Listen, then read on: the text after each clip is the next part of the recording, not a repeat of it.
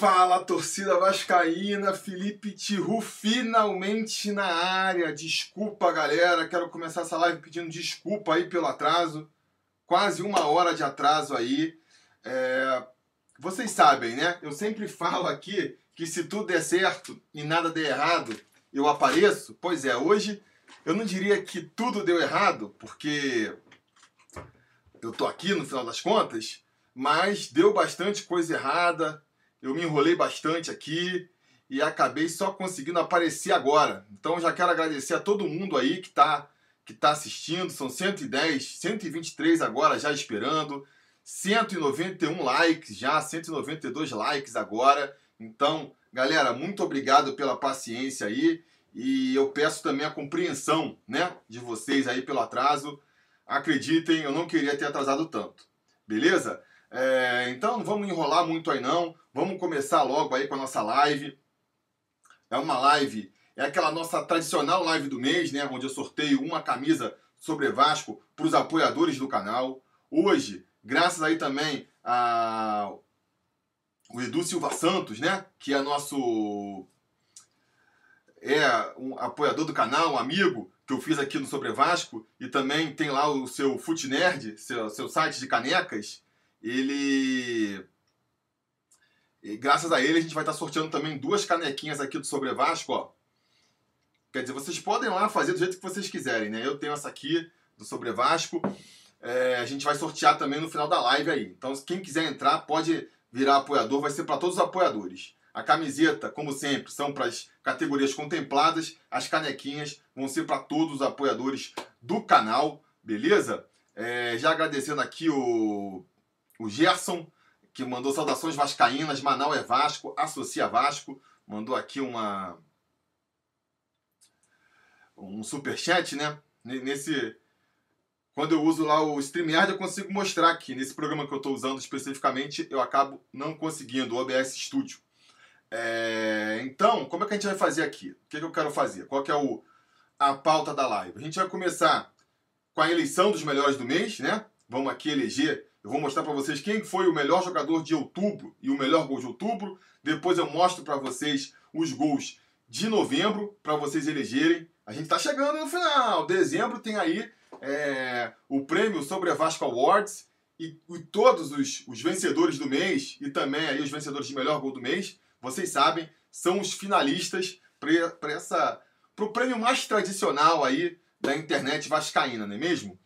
É, depois vamos conversar aí sobre é, o que vocês quiserem falar de Vasco, né? Eu brinquei aqui na, no título de fazer um brinde a, a esse fenômeno aí que foi a, a, a associação em massa. Eu acho que é o principal assunto que a gente tem para falar essa semana.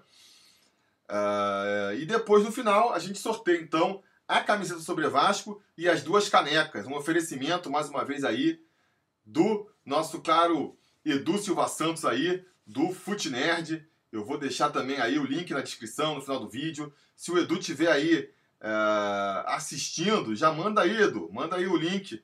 É, para quem quiser também pedir uma caneca, não for contemplado por acaso, vocês podem escolher aí a, a caneca que vocês quiserem e podem também escolher o modelo do Sobre Vasco. Beleza? Renato Vaz aqui, conselheiro, prestigiando a live subindo a hashtag Associa Vasco e falando que já são 145 mil. É impressionante. O André Luiz falando que quer a camisa ou a caneca. André Luiz, vamos ver se hoje sai. São três chances que você tem hoje, hein? São três sorteios. É... Romário Duarte, Felipe, o jogo do domingo no Maraca vai ser torcida única? Boa pergunta, eu não sei. O Vasco pode tentar isso lá com a, com a Chapecoense. Não sei se vai ter algum torcedor da Chapecoense querendo ir nesse jogo. Olha aí o Edu Santos compartilhando o, o, o link aí do Fute Nerd, Mercado Livre, então vocês entrem lá. Acervo DVD 10 Vascos, dando saudações aqui. É um canal muito legal aqui também do YouTube. Não me canso de, de indicar. Só mostra gol histórico do Vasco, jogos históricos. Então, ó, sigam lá o acervo DVD 10, vale muito a pena. Thiago Andrade mandando aí um, um salve para João Pessoa. E o Felipe Moura dizendo aqui que vai ser torcida única. vai ser torcida única. E o Renato Vaz lembrando também de, galera, vamos curtir, comentar, apoiar e ativar o sininho de notificações. Tá bonito os likes já aí, 290 likes. Valeu. A galera aqui confirmando que vai ser torcida única. A gente pode falar sobre isso também. Vamos primeiro então, para tirar da frente logo, falar aí do, dos melhores do mês. Vou mostrar para vocês aqui, a gente, os melhores de novembro. Eu queria ter feito é, essa live ainda em novembro, né? Não deu, caiu no final de semana, é, final de semana do meu aniversário também, então comemorei e tudo mais. Mas vamos, vamos agora, então a gente tem que ignorar o jogo contra o Cruzeiro. E as atuações contra o Cruzeiro, elas não entram é, nessa eleição, né? Vamos mostrar primeiro, antes das eleições, deixa eu, tô me precipitando aqui. Vamos falar primeiro quem ganhou em outubro. Quem ganhou em outubro? Em outubro, o melhor jogador de outubro foi bem disputado, hein? Foi uma competição bem disputada. A gente teve aí Leandro Castan chegando perto, Oswaldo Henrique jogando, chegando perto, Rossi chegando perto. Quem ficou em segundo lugar foi o Marrone, com 15,2% dos votos, mas o grande vencedor de outubro, com 25,8% dos votos, foi Thales Magno. Thales Magno foi eleito por vocês o melhor jogador de outubro. Thales Magno, que está virando aí é, candidato, candidato é, favorito, né, vamos dizer assim, ao melhor jogador do ano, porque olha aí, ó, a eleição que a gente teve. É a terceira vez que ele ganha o melhor jogador do mês. Ganhou em julho, ganhou em agosto e ganhou em outubro.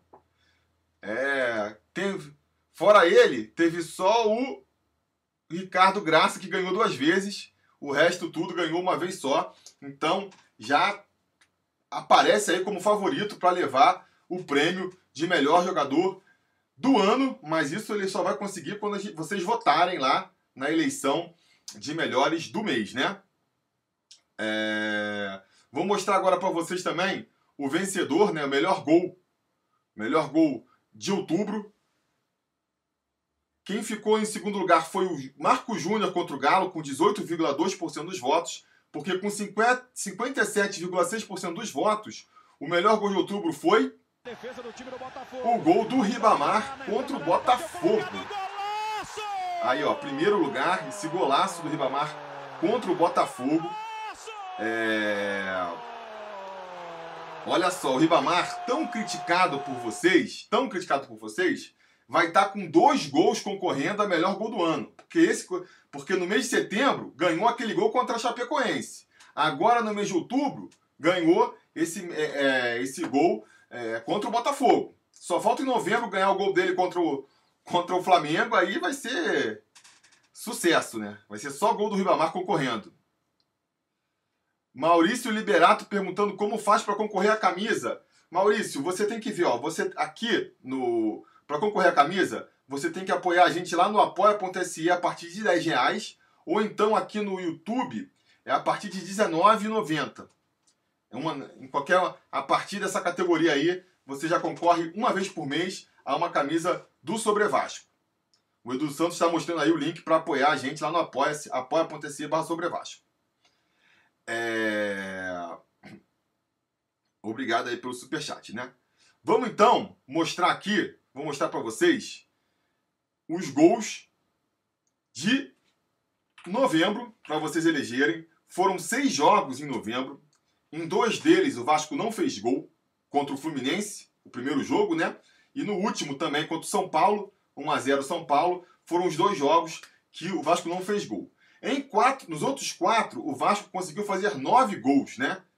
A grande maioria concentrada em dois jogos. Fez quatro contra o Flamengo, três contra o CSA, um contra o Palmeiras e um contra o Goiás. Então, em seis jogos, nove gols feitos, uma média alta aí no ano para o Vasco, porque dá uma média de um gol e meio por partida. O Vasco, o máximo que tinha conseguido no Campeonato Brasileiro até aqui era a média de um gol por partida, mas sofreu muito gol também, né? Oito gols sofridos, uma média de 1,33 e um saldo então de 1, que na verdade é o grande problema do Vasco é, nessa temporada faz pouco gol, faz muito gol, mas nunca consegue fazer um saldo positivo, né? Ganhar mais do que perde e com isso fazer um grande saldo. É... E vamos então mostrar aqui quais foram esses nove gols. E depois disso eu compartilho com vocês os links para vocês elegerem o melhor gol do mês. Vamos lá. Primeiro gol foi do Mike contra, contra o Palmeiras. Aliás, até uma curiosidade, depois eu falo quando eu terminar de passar os gols. Mas o Mike fez aí, ó, o gol contra contra o o Palmeiras, né? Primeiro gol do mês. Segundo gol, Raul contra o CSA. Golaço dele aí, pegando pela direita, sai enfileirando ali jogadores, debaixo da perna de um e chuta no cantinho. Golaço do Raul.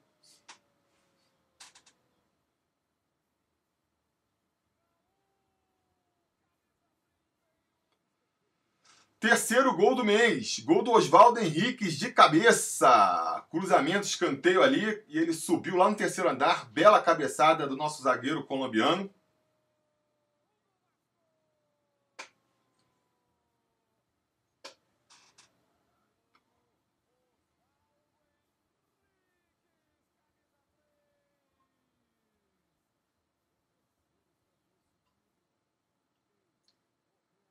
Em terceiro, vai o gol do Carlinhos contra, também no CSA, o terceiro gol contra o CSA, né? Carlinhos contra ali, foi uma jogada com o Raul. E olha só o zagueirão do CSA, pelo amor de Deus. Tá valendo, aqui todos os gols concorrem, todos os gols concorrem. Até gol contra.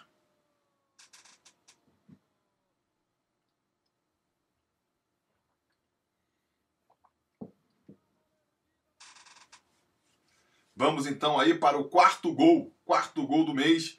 Aí já começa os gols do jogo contra o Flamengo. O primeiro gol foi esse do Marrone aí, oportunismo, se adiantando ao zagueiro. Gol de centroavante, empurrou o Pikachu ali para deixar de ser bobo. Belo gol aí do menino Marrone. Pô.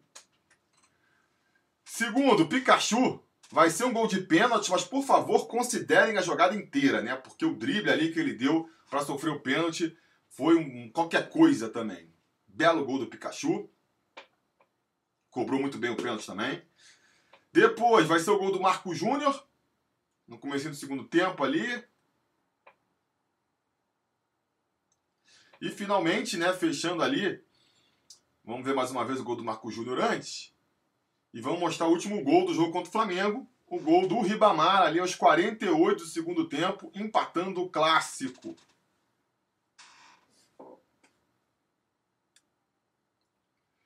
E finalmente, para fechar, vamos ver mais uma vez o gol aí ainda do Ribamar. Então, para fechar, o gol do Guarim contra o Goiás. Uma jogada, uma bela trama pela direita ali do ataque vascaíno, ó. O Rossi ajeita, o Marrone só tum, prepara e o Guarim mete lá no cantinho. Então aí os nove gols do Vasco na temporada. Temporada não, em novembro, né?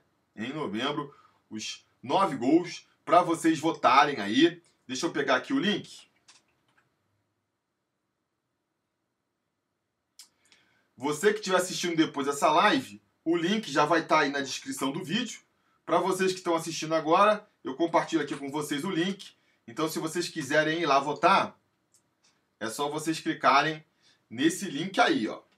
Clica nesse link aí, já vota lá no melhor gol do mês e aproveita, clica, é, vota também no melhor jogador do mês. Eu listei todos os jogadores que jogaram pelo Vasco em novembro. É, foram 25 jogadores, então vocês podem votar lá. Beleza? É... Votem lá, é importante o voto de vocês, porque em dezembro a gente vai ter o prêmio sobre Vasco Award, a eleição aí dos melhores e dos piores do ano. E aí, repito, na categoria melhor gol e na categoria melhor jogador, quem vai estar tá ali como candidato, como finalista, vão ser, são justamente aí os eleitos cada mês, beleza? Vamos então aqui falar com vocês aí, o que, que vocês estão querendo falar. Olha aí o pai Carlos, do Vasco Acima de Tudo, prestigiando a nossa live aí. Notícias do Vascão também, pedindo uma moral no canal dele lá. É... O pessoal pedindo para eu falar do Bland aí, né? É, o que vocês querem falar? Minha opinião sobre o jogador? Cara, eu, eu não tenho uma opinião muito formada sobre ele, não. Eu sei que o campista vascaíno gosta muito dele, né? Tá fazendo campanha. Isso me deixa um pouco otimista, né? Eu considero as, as opiniões do nosso amigo campista. Mas, assim, também tem informações de que ele vem de contusão e... Então, assim, vamos ver, vamos ver. É uma posição carente do Vasco. O Vasco sentiu muita falta de um, de um matador nessa temporada, né? Eu acho que, realmente, se for contratar, tem que começar por aí, por um centroavante. O Felipe aqui, ó, Felipe B tá falando, Bland, fraco, fraquíssimo e de vidro. É, pois é, são, são que nem eu falei, são opiniões conflitantes, né? Eu vi também um post lá falando que ele ia sair e a, e a torcida do, do, do São Lourenço não estava se importando muito dele sair, não. Tinha gente está comemorando. Júnior Bastos perguntando quantas contratações para o ano que vem. Cara, eu espero que não muitas. Eu espero que o Vasco ele foque mais na qualidade do que na quantidade. Um erro do Vasco esse ano, eu acho que foi contratar muito jogador. O Vasco já não tem dinheiro. Se começa a contratar muita gente, atirar para tudo quanto é lado, vai aí é a prova de que está faltando um pouco ali de vai faltar mais qualidade ainda, porque a qualidade, ainda mais do jeito que o Vasco quer comprar, e eu defendo sempre aqui que o Vasco deve contratar jogador novo, jogador que ainda vai estourar. Agora, com certeza a política do Vasco não vai ser essa, vai tentar tra trazer jogadores consagrados, e aí não tem jeito, jogador consagrado custa dinheiro, custa dinheiro. Então, em vez de tentar trazer três jogadores para a posição para ver qual vai ser melhor, que muitas vezes não vai ser nenhum, foca num jogador só e tenta trazer um jogador só de qualidade. Essa seria o caminho pelo qual eu iria, né? Vamos ver qual vai ser a postura aí da, da direção do Vasco. Mael Vieira, Felipe, podia a torcida levar no domingo um mosaico gigante escrito Seja Sócio ou Associa Vasco. É complicado fazer um mosaico desses, né, Mael? Não dá para fazer assim é, do dia para noite. Precisa, senão fica torto, fica feio.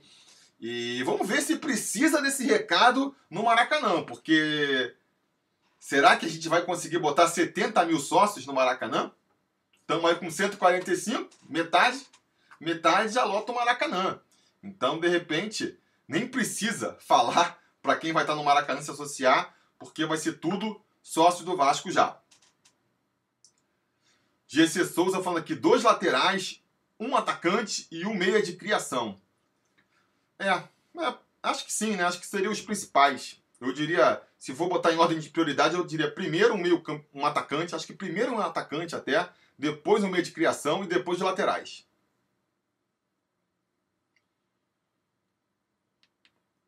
Na área do Vasco e o investidor, alguma novidade? A Van não tem novidade nesse sentido, não. Eu acho que é difícil de ter também, porque, mal ou bem, uh, patrocínio, né? Investidor, que, que tipo de investidor está falando? O Avan seria um patrocínio, patrocínio na manga ali.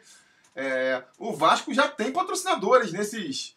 nesses já está com o uniforme todo preenchido. Não sei se, se por exemplo, ali a, o que está na manga vai continuar para o ano que vem. A BMG, que é o principal ali, o Master, continua. Então, para vir um outro, teria que pagar multa rescisória, vindo pagar mais. Eu, sinceramente, não acredito nisso. Não acredito em, em grandes patrocinadores chegando em 2019, não. Em 2020, não. Renan Barreto aqui falando que quer a caneca. Vamos, vamos esperar para ver aqui. A Mauri Carvalho, qual ex-jogador do Vasco eu, eu ia querer de volta? Cara, eu ia querer de volta é, jogador que foi formado pelo Vasco. Se eu fosse escolher, eu ia escolher aí o Souza, o Allan Kardec, o Alex Teixeira. Esses aí eu, eu gosto dessa ideia do jogador que foi formado no Vasco voltar para encerrar a carreira no Vasco. Eu acho bacana isso. Fora esse, fora esses, eu, eu não traria nenhum outro que estão falando por aí, não. O pessoal fala muito de Bernardo, Diego, Diego Souza, esse aí nem se fala. Mas mesmo Gilberto, mesmo, sei lá, o Dedé. Não, não, vejo com muito interesse, não, sabe? Acho que saiu, fechou o ciclo e, e bola para frente. Vamos procurar novos jogadores, novos ídolos, entendeu? Então, é isso. Deixa eu ver aqui mais perguntas.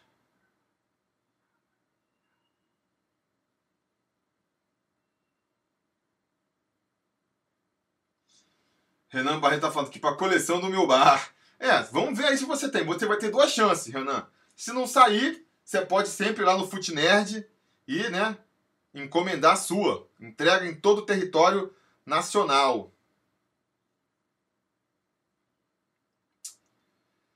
Sérgio Campos, Rômulo encostado no Grêmio e sem espaço no Flamengo. Aceitaria de volta?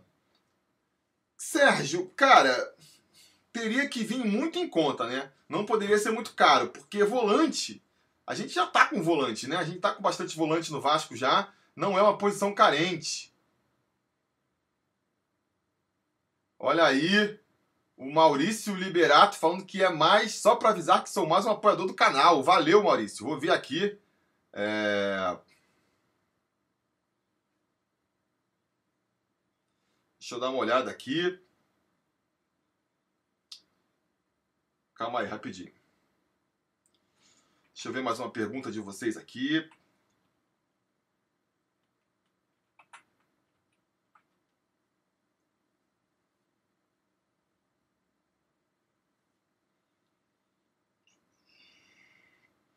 Mancha Negra Vasco. Brigaremos por título algum dia? Pô, com certeza, né? Eu acho que não tem como não ficar empolgado depois de dessa associação em massa, né? Não tem como a gente não acreditar em, em dias melhores depois dessa, demonstração de força da torcida do Vasco.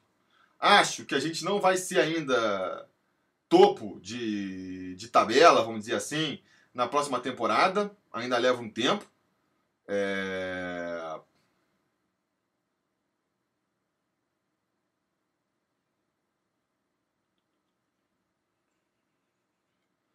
Mas acho que a gente já pode fazer.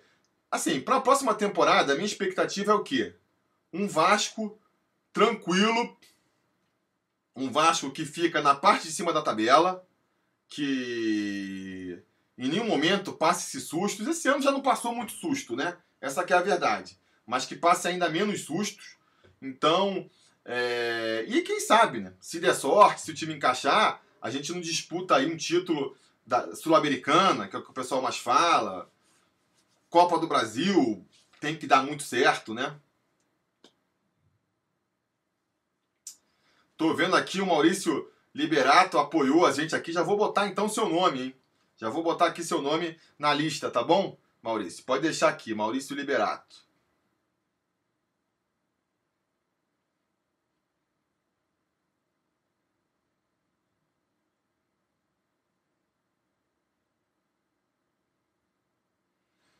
Daniel Souza, você acha possível o Vasco chegar, acabou do tá, tá passando aqui. Daniel Souza, você acha possível o Vasco chegar ao patamar de clube com o maior número de sócios do mundo? Cara, Daniel, a minha resposta normalmente seria não, né? Mas diante aí do que aconteceu com o Vasco recentemente, como duvidar? Como duvidar? Porque. Por que, que eu digo não? Porque você pega o Barcelona, que é o principal hoje em dia, nesses né, times da Europa, são times que eles, cons eles conseguem é, sócios do mundo inteiro. Galera da China, galera dos Estados Unidos, aqui do Brasil. Você vai ver os caras têm sócios no mundo inteiro, por mais que a maioria seja lá na Espanha. O Vasco, atualmente, não tem condições para isso. Mas, de repente, também, se a marca se, se é, internacionaliza, quem sabe, num futuro mais distante, né? Eu acho que o Vasco. É... Eu gosto muito do, do, do, daquele slogan que a, que a diretoria assumiu, de que o Vasco tem a história mais bonita do futebol. Acho que tem mesmo. E esse ano está escrevendo mais um capítulo nessa história mais bonita do futebol aí. Então, se a gente conseguir voltar e a ter uma projeção internacional e, e fizer uma campanha de marketing para conseguir é, mostrar essa história para o mundo, quem sabe a gente não consegue ser um clube internacional que nem esses clubes europeus também. Vamos ver. Edivaldo Bezerra, cara, temos que pôr o pé no chão primeiro. Com certeza, eu acho isso também. O Edivaldo, a gente não pode é, se empolgar, achar que vai vai tá com um super time na próxima temporada já. É... Tem que pensar um, um degrau de cada vez para não tomar um tombo. Acho que a gente tem, tem que crescer com sustentabilidade, né? Crescer sem medo, crescer sem querer dar um passo maior que a perna, para não correr o risco de tomar um tombo lá na frente. Isso que a gente não quer. Prefiro o Vasco aí que seja, sei lá, mas leve, prefiro que leve mais cinco anos para voltar a ganhar um título importante. Mas uma vez é, nesse patamar não saia mais do que dar um voo de galinha aí que nem foi em 2011 teve uma temporada, porra, perfeita, perfeita não, mas uma temporada muito boa, foi campeão da Copa do Brasil, foi vice no Campeonato Brasileiro, aí para depois, em 2012, já, já começar a decair e em 2013 ser rebaixado de novo. Isso que eu não quero mais que a gente veja com o Vasco, entendeu? Pedro Paulo aqui, conselheiro do canal, falando, Felipe, o que você acha? Ai, caramba, tá passando aqui. Deixa eu ver, deixa eu ver, deixa eu ver. Deixa eu ver se eu consigo recuperar a pergunta do Pedro.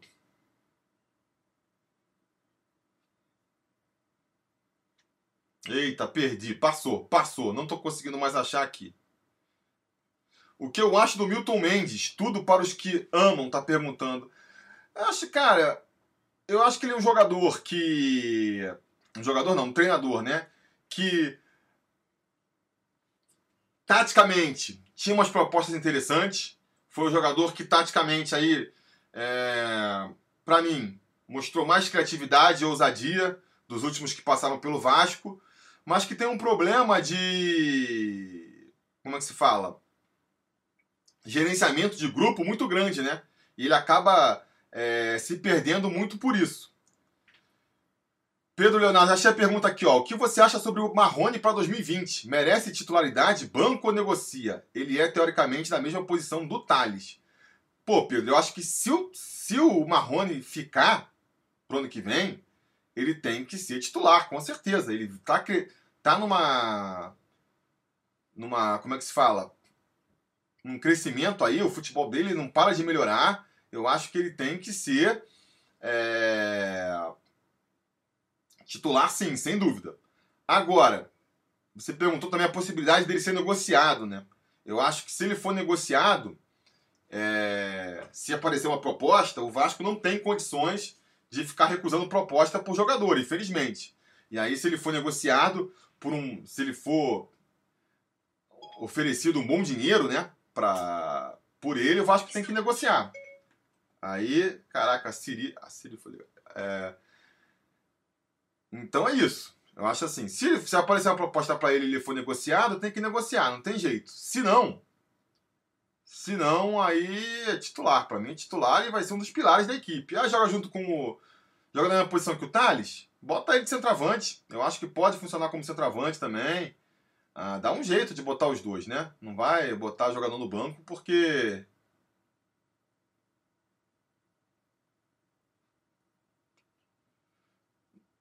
Tô com medo de ter perdido algum superchat aqui, deixa eu ver.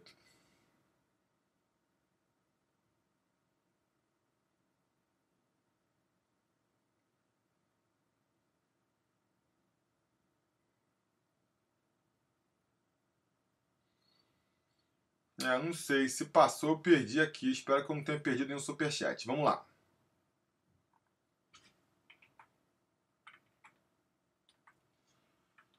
Vamos ver mais alguma pergunta aqui.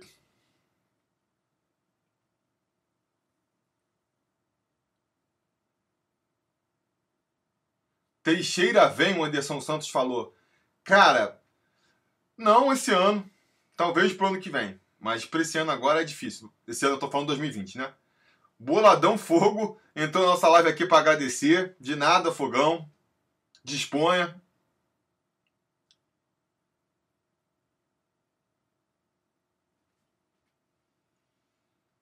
Arana, Felipão. Não sei, tem proposta? Arana tá sendo. tá sendo especulada aí? Cadê o.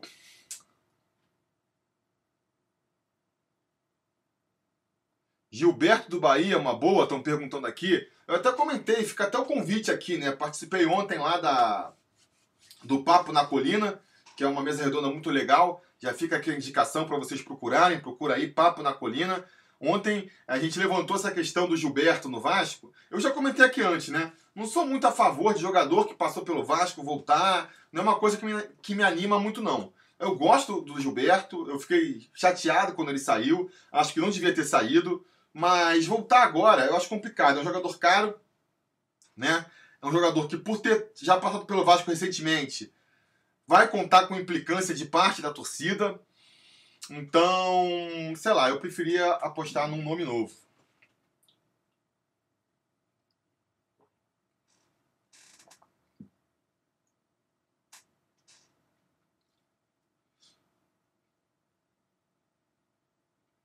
Profeta Vascaíno, atacante pro Vasco. Michael do Goiás, Everaldo da Chapecoense, Ione Gonçalves do Flu. Eu acho, aí vai, aí vai o que eu falo sempre, cara. Eu acho que o Vasco deu mole. Olha aí, o Maurício Liberato mandou um superchat para falar que o Vascão da Zoeira mandou um superchat perguntando quem eu preferia. O Alex Teixeira, o Bland ou o Cano. Obrigado, Maurício, aí, por fazer um superchat para avisar do outro superchat. Obrigado mesmo, Maurício, parceiraço. É... Cara, entre esses três, sem dúvida nenhuma, o Alex Teixeira. Pô, sem dúvida nenhuma. Eu acho que o Alex Teixeira tá alguns degraus acima desses outros dois aí. É um jogador que, que cria as próprias oportunidades, é um jogador que é identificado com o Vasco, é vascaíno.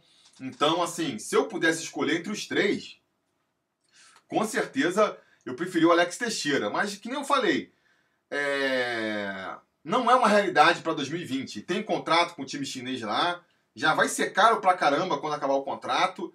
Com o contrato, então, é, é impossível. É, é um sonho para 2021. E mesmo em 2021 talvez seja precoce ainda a vinda dele, né?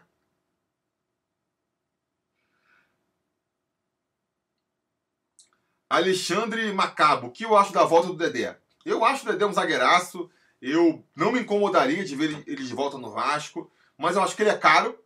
É... Pelo que ele já andou falando por aí, uma parte da torcida teria bronca com ele.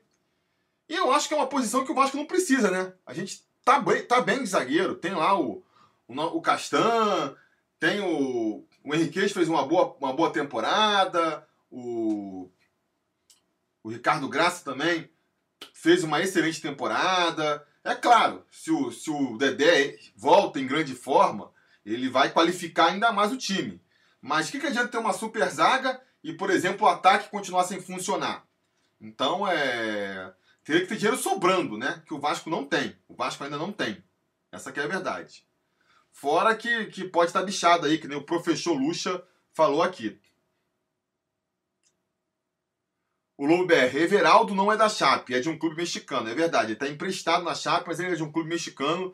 Como é, é muito difícil para a realidade do Vasco, mesmo com aí é, 150 mil sócios, é difícil para a realidade do Vasco ir atrás, em cima desses destaques do campeonato, sabe? Michael, Everaldo.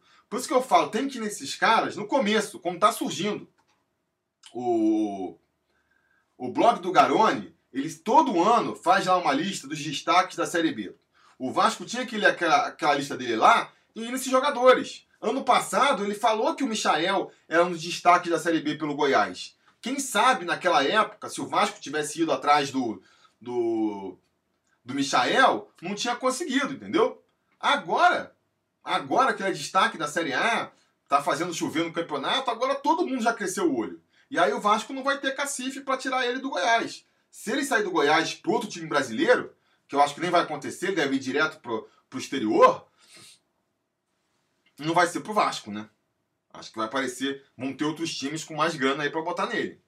Se conseguir, eu acho até que vale o teste. É um jogador que vale o teste.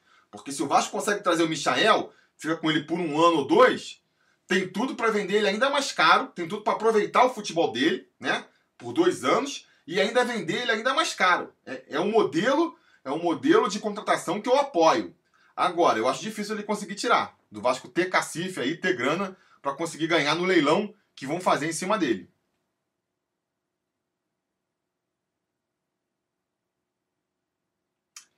O Leve Gameplay. Felipe, era bom trazer aquele atacante do Oeste que fez 15 gols, tem 22 anos, eu acho, e bem alto.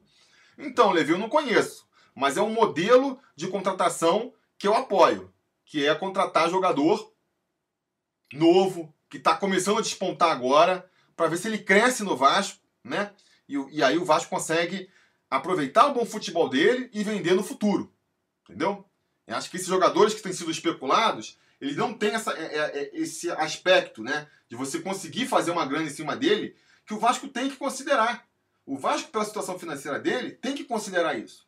O Vasco, por exemplo, botou lá, no começo do ano, ganhar 30 milhões com, com venda de jogador. Botou lá. Mas aí, durante o ano, o que, que ele fez para promover jogadores vendáveis? Os jogadores, ou pegou jogador velho, que não tem é, valor de mercado, ou pegou, pegou, pegou jogador emprestado, que não tem como o lucro não é dele, entendeu? Deu pouca, pouca destaque para jogadores da base. Tem um ou dois ou três ali. Ficou confiando que ia conseguir vender o, o Marrone, o Pikachu, ou, quem, ou o Andrei. E o Andrei nem jogou. Como é que vai vender o Andrei, entendeu? Então, se o Vasco tem esse, esse objetivo de vender mais jogadores, é, para fazer, para fechar o orçamento, tem que botar mais jogadores vendáveis pra, na roda, né? Porque senão como é que vai, vai fazer? Ó, o Boladão Fogo aqui também ajudando no superchat falando: Vasco precisa de um lateral esquerdo e um 9. Obrigado, Vascão. Valeu, Boladão.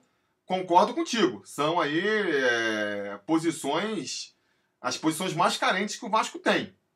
Eu acrescentaria aí no meio de criação também. Mas o Vasco jogando com três volantes que nem tem jogado, talvez não fosse tão necessário, né? Uh, o André Luiz falando aqui, Felipe responde a pergunta do Rodrigo de Oliveira. Virou apoiador, mas tem uma dúvida. Eita, nós. Cadê Rodrigo de Oliveira?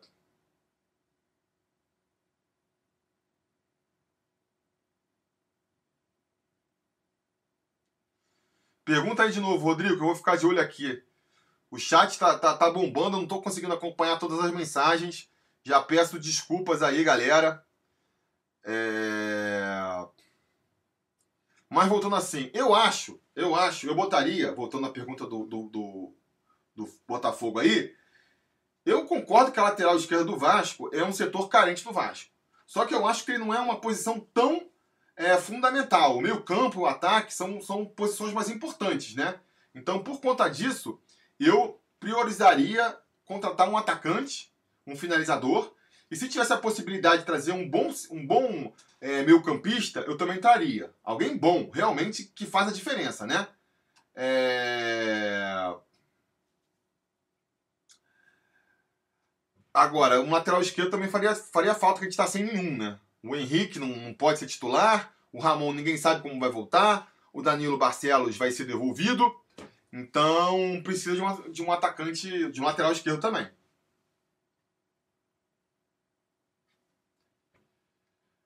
Uh, deixa eu ver. Daniel, você consegue, é, você consegue falar por que a mulambada tá tão incomodada com nós? Cara, gente, nós somos, o Vasco é o, o maior rival, o arquirrival do Flamengo, né? Não tem como tirar isso por pior, por mais má fase em que a gente esteja, é, por mais má, por, por pior fase que a gente esteja, nós somos os rivais diretos. Dá pra ver isso. A gente na merda lá, pô, brigando por quase nada. É, e os caras cara lá ganhando tudo, brasileiro e Libertadores. E os caras vêm aqui no Sobre Vasco zoar o Vasco, entendeu? Os caras não desistem da gente. E agora, mostrando aí esse poder de reação, ultrapassando eles no sócio torcedor, Claro que eles ficaram mordidos. Claro que eles têm medo de, vo de vo voltar a ver o Vasco forte, né? Então, acho que é isso. É uma rivalidade que não tem como tirar, como esvaziar. Tem muita gente falando também, ah, o Flamengo não é rival, tem que esquecer o Flamengo. Eu acho que não, cara. Eu acho que é normal, é, é sadio. Não pode ultrapassar para agressão, para violência. Mas eu acho que é uma rivalidade vazia, é, sadia. Eu torço contra o Flamengo mesmo, quero que o Flamengo se ferre, para zoar os flamenguistas. E não vejo nada de mais nisso. E sei também que meus amigos flamenguistas, quando o Vasco aí vai tiver um resultado ruim, vão, vão me zoar. Eu acho que faz parte, né? Eu acho que é por isso que fica essa torcida aí de um querendo que o outro se ferre. Júnior Basta perguntando qual é a meta para o Brasileirão do ano que vem. Entre os oito ou algo melhor? Cara, eu tenho até, até uma expectativa mais modesta que a sua, Júnior. Eu acho assim, o mínimo, o mínimo que eu espero do Vasco para o ano que vem é ficar na parte de cima da tabela.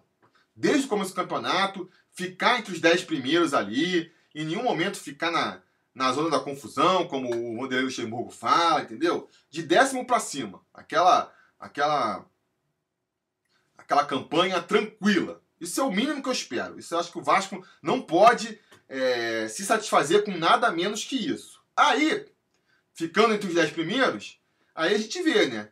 É, a briga para ficar entre os sete primeiros ali, que 8, 7 ou até um G6, vai depender de como o time encaixar. Mas, no mínimo, ficar entre os 10 primeiros, ficar na parte de cima da tabela, ficar sonhando. Que gente, por mais que a gente não vá para uma Libertadores, passar o campeonato inteiro sonhando com a possibilidade de ir para Libertadores, em vez de ficar é, torcendo com medo de ser rebaixado, isso é o mínimo, né? Não quero mais essa coisa de, de ficar preocupado com rebaixamento. Eu não quero que passe nem perto dessa possibilidade. A minha meta para esse ano, o Vasco conseguiu. Que eu falei, eu queria chegar ali na. Faltando cinco rodadas para o fim, com o Vasco já sem chances de rebaixamento. Foi mais ou menos o que aconteceu, beleza. Pro ano que vem eu quero um pouco a mais. Eu quero que a gente não, em nenhum momento, precise se preocupar com isso.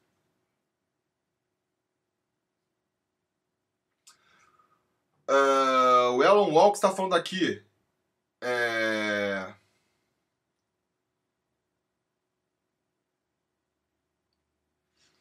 O Leonardo, o Leonardo Montamar está perguntando o que, que eu acho do lateral direito direito Drent, impossível ou pode sonhar? Voltou a jogar e tem 32 anos. Nem sei que lateral é esse. Léo, me desculpa aí a ignorância. É... Não tô ligado em quem é esse cara, não. É gringo?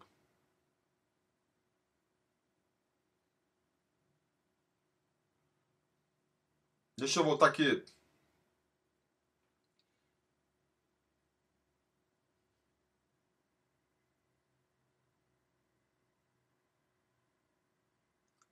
Surgiu uma conversa de que o Flu estaria interessado no Bruno César. Pô, acho que foi zoeira, cara. Acho que isso aí deve ser zoeira. Os caras já estão com ganso, já estão com Nenê, vão querer o Bruno César agora? Deve ser zoeira. Deve ser zoeira dos caras.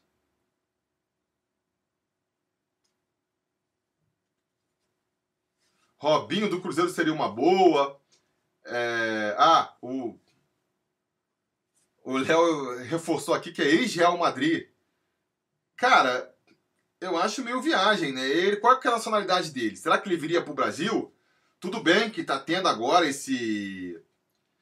O Brasil tá. O... Parece estar tá traindo alguns jogadores estrangeiros, né? Teve aí o tal do. O tal do Pablo Mari, que é espanhol, que veio para cá. O próprio. É... Jorge Jesus, né? Mas eu, assim. Não sei, acho que ainda. Acho meio arriscado, assim Arriscado não, mas. É meio exagero mesmo sonhar com jogadores europeus vindo jogar aqui no Brasil ainda, né? Quem sabe um dia, com o futebol brasileiro se reforçando de maneira geral, isso seja possível. Por enquanto, eu acho meio viagem. E repito, eu acho meio assim, uma estratégia errada o Vasco ficar procurando esses jogadores. É... Esses jogadores mais mas consagrados, sabe? Acho que, que não é um bom planejamento pro Vasco. O Vasco não tem dinheiro ainda para fazer isso. Olha aí, Juninho do Machão da Gama prestigiando a live. Já comecei a guardar 100 reais por mês pro ano que vem tem a final da Sul-Americana em Córdoba. Boa, boa. É... Vou ter que dar um jeito de ir também. Se chegar na final da Sul-Americana, vou ter que dar um jeito de ir. Guilherme Arana seria um bom lateral pro Vasco? Bruno Felipe pergunta aqui e, a, e contribui com o superchat, valeu. É, pô, seria. Seria sim um bom lateral. E não é tão velho ainda, né? É, mas será que tem possibilidade de trazer? Ele, até onde eu sei, tá, tá, tá no exterior, né? Então, não sei. Não sei se o Vasco tá com essa grana toda, galera. Eu acho que é, o Vasco tem que ver o seguinte: com essa. com esse boom do plano de sócio torcedor aí, o Vasco conseguiu, é, só com sócio torcedor, o orçamento para pagar o atual time do Vasco. Entendeu? Isso é ótimo, por quê? Porque garante que se a gente tiver um time igual a esse aqui no ano que vem, não vai ter atraso de salário. Entendeu? Não vai ter atraso de salário. Ah, estão falando aqui que o Arana tem 22 anos e está insatisfeito na Itália. Pois é, se conseguir repatriar, parece uma boa, mas será que consegue? Será que o clube italiano vai liberar ele é, por um preço barato? Se conseguir, seria uma boa. Mas, voltando aqui, eu acho o seguinte: o Vasco não vai ter um orçamento. Se o Vasco quiser realmente é, continuar com, a, com, aí, com a, o projeto de austeridade, continuar com o pé no chão, equacionando as dívidas, vai ser fundamental que é, ele monte um time que não estoure o orçamento. Entendeu? Então, assim, é... ter um time talvez mais modesto, mas que o Vasco consiga pagar em dia para poder cobrar, para poder ter uma relação mais profissional mesmo, é melhor do que gastar o que não tem para poder trazer um jogador de nome, entendeu? Então, seria um ano de reestruturação paga o salário, faz um time ali mais modesto, mais competitivo. Se vender jogador, se conseguir vir uma grana extra, usa para acelerar as obras do CT, usa para negociar as dívidas e vai se reestruturando. Não adianta querer dar um passo maior que a perna agora e, e jogar tudo aí que foi meio que toda essa reestruturação que começou, jogar no chão, entendeu?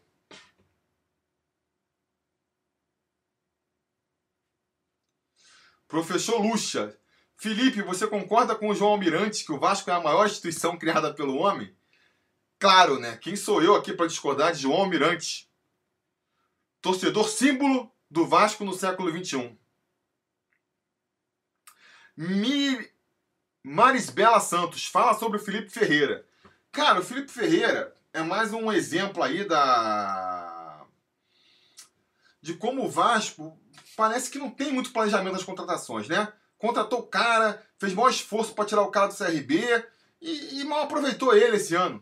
Mal aproveitou. Tem empréstimo aí até o final do ano. Eu queria ver mais dele agora nessa reta final. Nesses dois jogos que faltam, eu espero que o Vasco utilize mais ele pra gente ver se ele é bola ou não, né? E independente, independente aí de, da, da gente ver, é, eu renovaria com ele por mais um tempo. Porque, pô, não é possível, né? Que. É, que se. Aquele lance lá da convicção que o Garoni sempre fala, cara. Pô, se você teve ali a. a viu o jogador, achou que era importante a ponto de brigar é, judicialmente com o CRB para tirar ele de lá, então, cara, confia nele, né? Aposta mesmo. Não dá três jogos para ele e desiste. Pelo pouco que eu vi, me pareceu um, um jogador habilidoso. Bateu umas faltas bem, fez um lance interessantes. Agora, precisa de um tempo para se adaptar à Série A também, né? Então eu gostaria de ver ele no ano que vem, tendo aí, estendendo o empréstimo, se fosse o caso, e tendo mais oportunidades também, né? Porque não adianta ter o jogador e não aproveitar. O Nária do Vasco está perguntando: e o Elias do Galo? Cadê para 2020? Cara, o Elias é o tipo de jogador que eu não queria ver no Vasco e que eu acho que tem muita chance de aparecer no Vasco. É um jogador velho já, 34 anos, vem de contusão aí. Então, cara, é aquele tipo de jogador que o Vasco vai contratar, que a torcida vai se empolgar e vai ser decepção. Pô, eu, eu, eu adorava o futebol de Elias. Se fosse há cinco anos atrás, caraca, tô dentro, tô super dentro. Agora, agora já passou, cara. Estão falando aqui, ó, o nosso boladão fogo aqui que está acompanhando, por exemplo, o Diego Souza falando, cara, o Diego Souza anda em campo, ex-jogador, e a torcida do Vasco ainda quer esse tipo de jogador, entendeu? Acho que o caminho não é esse. Acho que o caminho não é esse. É... Eu acho o seguinte: a gente tem que apostar em jogadores que vão é... aparecer, aparecer, é... que vão ainda é, são apostas, são destaques. É claro, quando trouxer o jogador, a torcida não vai se empolgar, não vai, fazer, não vai receber no, no aeroporto, mas tem mais chances de funcionar no futuro do que trazer esses jogadores que teoricamente têm nome, que a torcida se empolga, mas que chega na hora já não, não, não rende mais nada. O Léo tá perguntando aqui também o que, que eu acho sobre o Cáceres. Cara, eu acho que o Cáceres foi um jogador que poderia ter tido mais chances no Vasco. Ele. Não acho que ele seja é, tão ruim quanto a, a maioria da torcida ficou, né? Ele ficou muito marcado porque ele teve uma, uma falha bizonha de marcação no jogo contra o Flamengo. E, e é como eu sempre repito aqui, né?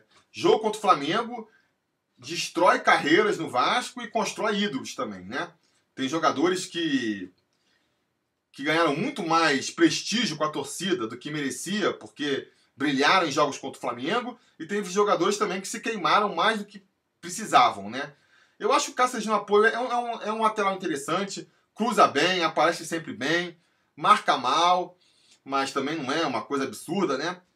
Agora, teve a oportunidade dele, não soube aproveitar, foi muito pouco aproveitado no, né, nesse segundo semestre. Então talvez seja o caso de abrir espaço mesmo para a molecada da base aí, um jogador que apareça e, e consiga se destacar mais e que o Vasco também possa vender, né? Vou ficar insistindo nisso aqui. Machão da Gama, Elias, Diego Souza, Dedé, Bernardo, Nenê, Bruno César, Valdívia. Chega disso. Já sabemos que não vai dar certo. Temos que lapidar igual faz o Atlético Paranaense. Concordo 100% com o Juninho aí, cara. Eu acho que é isso. Eu acho que assim, é, é, é o que eu falei. Óbvio, se o Vasco contratar um jogador aí desconhecido, a gente não vai ficar empolgado no começo, não vai ser aquela coisa de que, pô, super, ser não vai criar essa euforia inicial. Mas, com o time encaixando e tudo mais, eu acho que tem mais futuro, entendeu? A gente consegue montar um time competitivo, um time que corre, um time que vai até o final é, dos jogos, né? Não tem aquela coisa de cansar no final. E que no final da temporada ainda vai garantir uns trocados para o Vascão que vai acelerar o nosso processo de. Como é que se fala? De reequilíbrio financeiro, entendeu? O Léo falou aqui que o Cocada, citou Cocada como exemplo. É verdade, Cocada é um cara que fez. jogou cinco minutos pelo Vasco, vamos dizer assim, mas fez o gol contra o Flamengo na final e pronto, tá na história do clube, né? Felipe, o que você acha do Vasco trocar o Luxemburgo pelo Cristóvão Borges? Só pode ser piada, né? Por mais que eu não ache, não tenha aí também a mesma, não, não veja com a mesma euforia que muitos veem aí a, o trabalho do, do Luxemburgo, trocar pelo Cristóvão Borges é demais, né?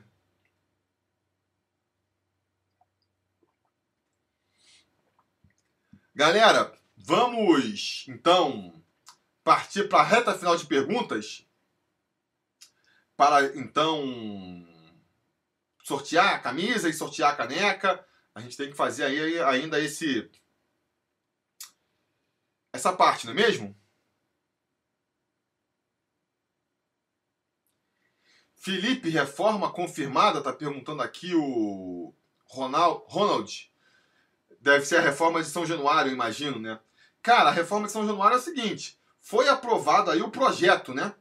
Foi aprovado o projeto, mas isso não quer dizer que vai começar a reforma agora. Aí tem que achar os investidores, o esquema que o o esquema que o Campelo está planejando para a reforma de São Januário é com investimento aí de, de, de, fundos, fundos estrangeiros, né? Então tem que fazer esse levantamento ainda, mas foi um passo importante, né? A aprovação pelo conselho aí da, da obra é um passo importante aí nesse, nessa reformulação. Vamos ver, vamos acompanhar. Uh, deixa eu ver mais uma pergunta aqui. Eu já estou aqui agora ó, me preparando para fazer o sorteio, beleza, galera? Então vamos aí para as últimas.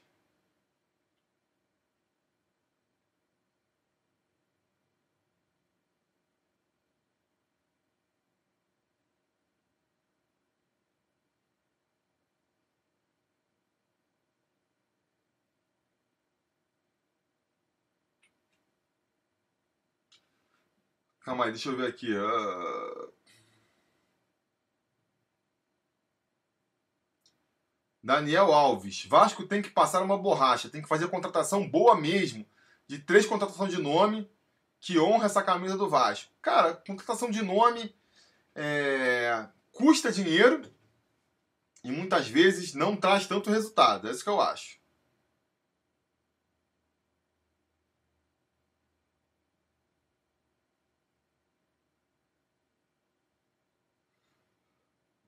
Luciano Contato, põe meu nome. Você virou apoiador? Deixa eu dar uma olhada aqui no.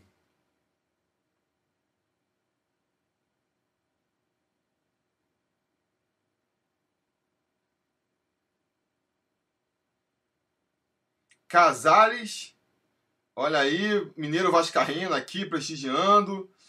O Anderson Barbosa perguntando o que eu acho de Casares e do Borja. Não me empolgo, não me anima.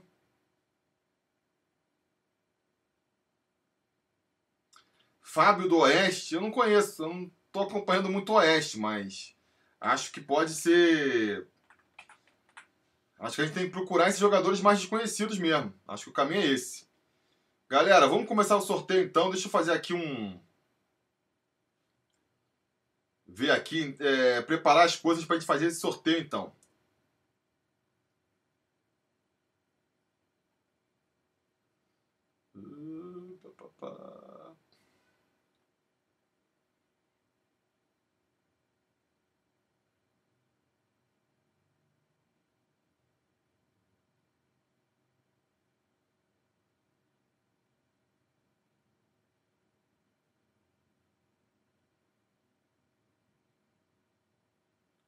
Passado, né?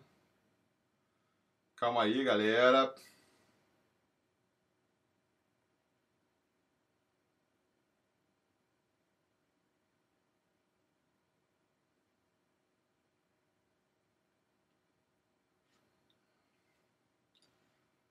Já vamos. Deixa eu, deixa eu ver mais uma pergunta aqui enquanto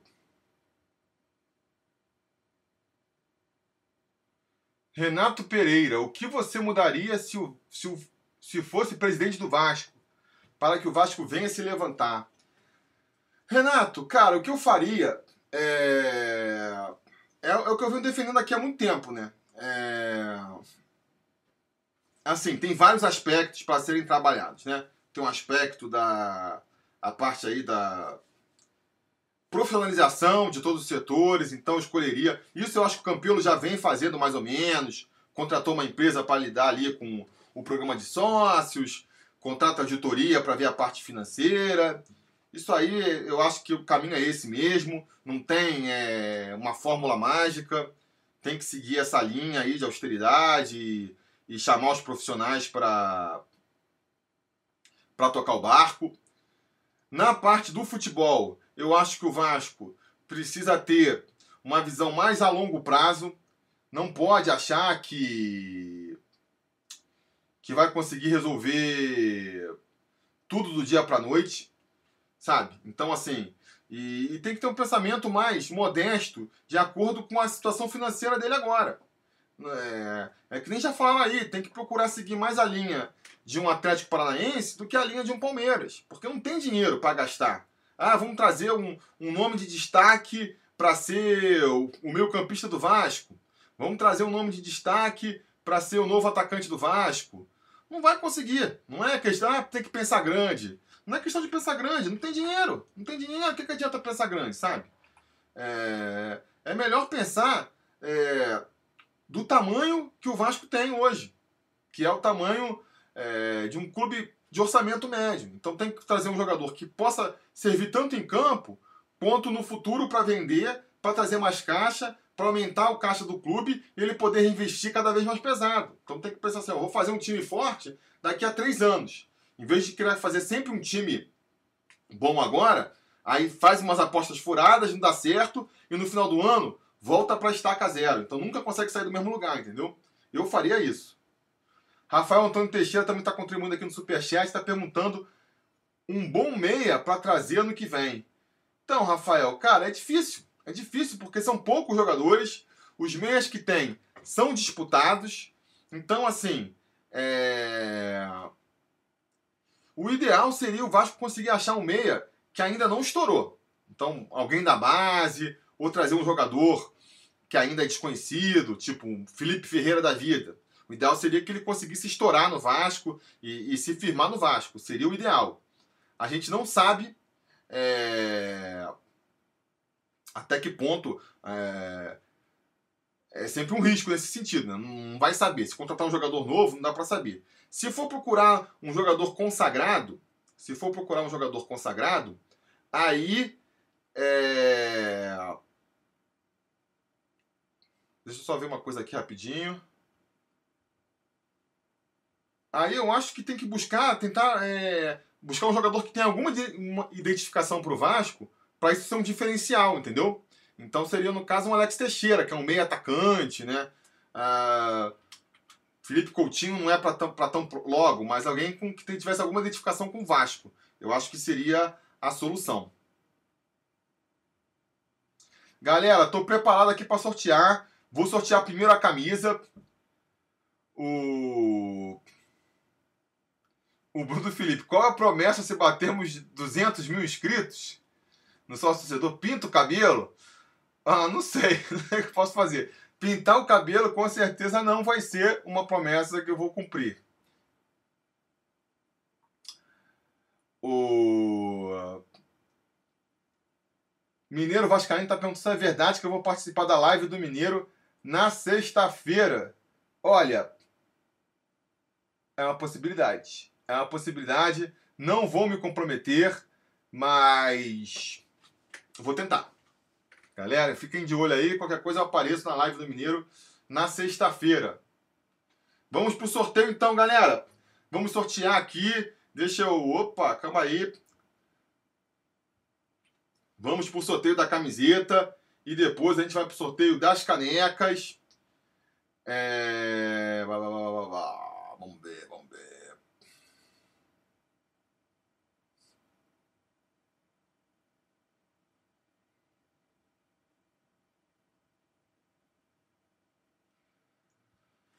Aqui nossa tela. Esse sorteio é o sorteio das camisetas. Então são só algumas categorias que são contempladas a partir de 10 reais lá no lá no apoia.se barra sobre Vasco. A partir de acho que é R$19,90 aqui no YouTube. Se você tiver for subindo no plano, você, você pode ter mais chances, pode ter seu nome duas vezes na lista ou até três vezes na lista. Normalmente eu, eu embolo os nomes todos aqui. Dessa vez, para da correria, não deu. Então, vocês estão vendo aí, ó. Davi Campos, a Fernanda FC, são aí é, patrocinadores é, naming rights, que eu chamo, e eles ganham, entre outras coisas, aí, três nomes na lista. A maioria da galera tem um nome só, temos que tem dois. E no total aí, vão dar, acho que foram 61 números. Vou até mudar aqui, ó. Botar aqui 61 que é o número, não é isso? Então a galera aí, os apoiadores que estão acompanhando a live, já vão procurando o, o, número de vocês aí na lista. Não consegui compartilhar antes. É... Vamos ver quanto, qual, qual, quais são os números aí. Deixa eu tentar mandar aqui de volta, peraí. aí.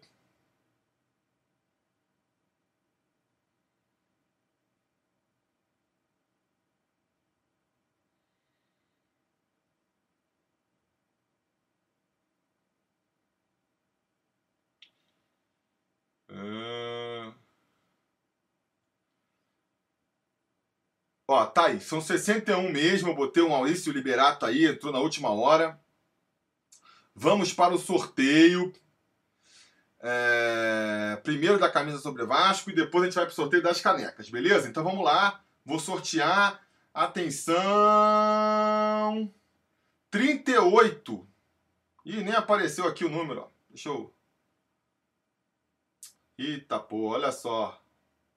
O número não apareceu aqui, mas é 38. Vamos ver aqui quem é o 38.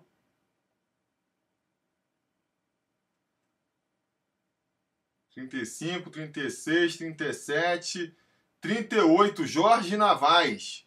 Jorge Navaz, que é apoiador master aqui do canal, ganhou. Deixa eu aumentar aqui a parada para vocês verem. Ó. Oi.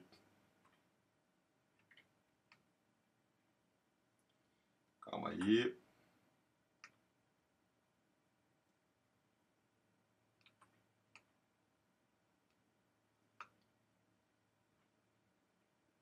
Mudei aqui até, ficou todo o layout todo meio desengonçado, mas para poder ver, 38 é o Jorge Navaz, então eu vou entrar em contato aí com ele para entregar sua camisa do Sobre Vasco.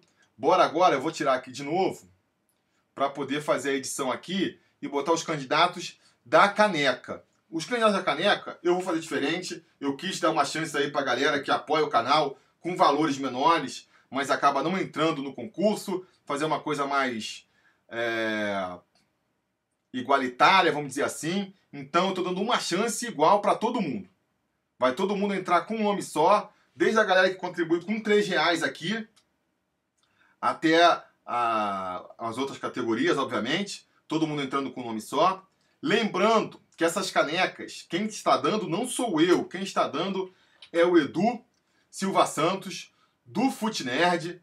Ele faz canecas personalizadas aí e teve a generosidade de, de, de oferecer duas para os apoiadores do Sobre Vasco. Então eu quero agradecer mais uma vez e dizer que quem quiser uma, uma caneca igual aí, ou uma personalizada, cara, aconselho entrar no mínimo no link lá para vocês verem, entenderem como é que funciona.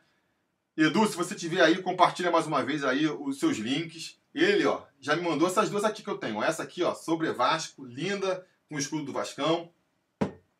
Ganhei essa outra também aqui, que é de artilheiro. Camisa do Vasco aqui, ó. Com o número atrás. Felipe Tiru.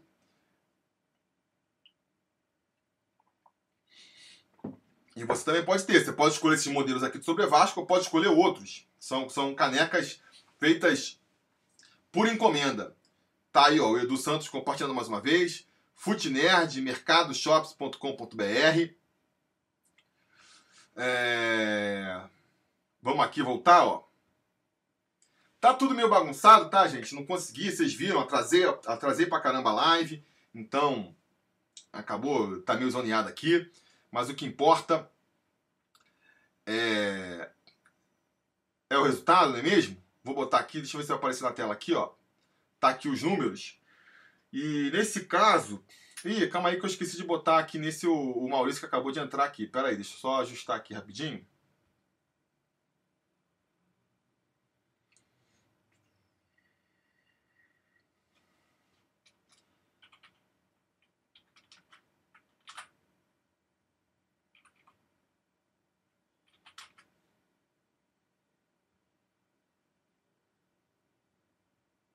Beleza.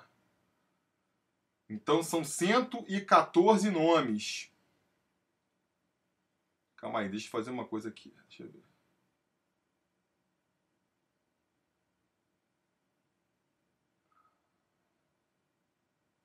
Não, pera aí.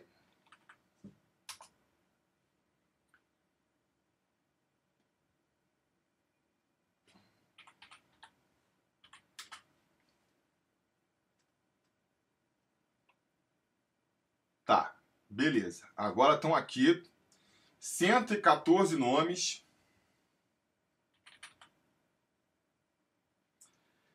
A gente vai sortear duas canecas. O Edu vai mandar para quem, quem dentro do território nacional, né? Quem morar aqui no Brasil. Se por acaso o contemplado morar no exterior, aí a gente pensa numa outra solução. É... E vamos lá, vamos sortear a primeira nas canecas, que rufem os tambores. Sortear agora. 88. Milton Sink.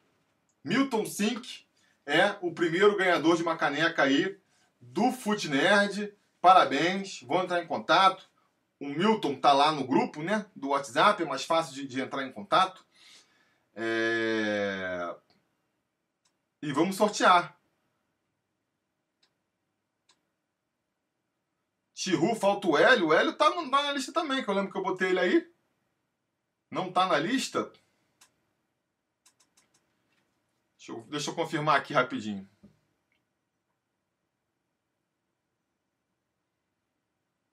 Calma aí, vou ter que tirar aqui para Se ele não tiver mesmo, eu boto aqui ele com, com dois nomes agora, para compensar.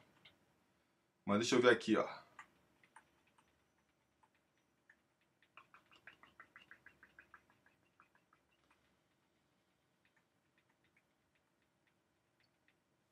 Hélio Souza, 46. O Hélio apoiador que eu tenho aí é o 46. Tá aí, tá escrito. Beleza? Vamos então para o segundo sorteio? Vamos lá, vamos lá. Vamos sortear. Marco Ribeiro. Agora a terceira caneca para os inscritos que nunca faltam. Vamos pensar no sorteio para os inscritos aí no futuro. Tem que ver, porque aí eu quero realmente.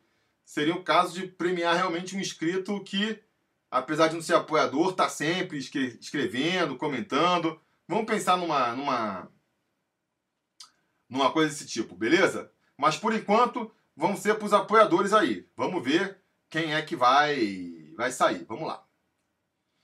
Vou tentar de novo aqui. De 1 a 114. Se sair de novo para o Milton Sync lá, sair o mesmo número, aí a gente tenta mais uma terceira vez. Vamos lá. E o número é 87, Lucas Paulo. Tá lá no grupo também. Foi o segundo vencedor aí da caneca. Lucas Paulo e Milton Sink, então, os vencedores da caneca aí. Um oferecimento do Fute Nerd. Agradecer mais uma vez o Edu pela generosidade aí de, de dar, de, de permitir que eu dê esse prêmio para os apoiadores do canal. O Jorge Navaz também, o apoiador, não está no grupo, mas eu vou entrar em contato aí para ver a camiseta. E é isso. É isso, galera. Vamos. Aí, ó. 917 likes. Mineiro ainda não foi dessa vez. André Luiz ainda não foi dessa vez.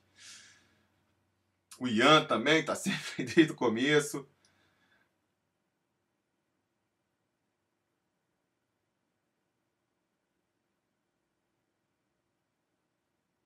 Tá aí, galera. Se você não conseguiu a caneca, vai lá, vai no Foot Nerd aí do nosso camarada Edu, vê lá os modelos de, de, que tem de caneca, os custos. Vale a pena, vale a pena. Olha aí, o Alexandre Laureano também está prestigiando a live aqui. Valeu, obrigado aí. É... Vamos então para a reta final aqui da live a live aí, ó. Vamos dando like aí. Vamos ver se chega em mil likes essa live aí. Se chegar em mil likes, a gente fica mais um pouquinho.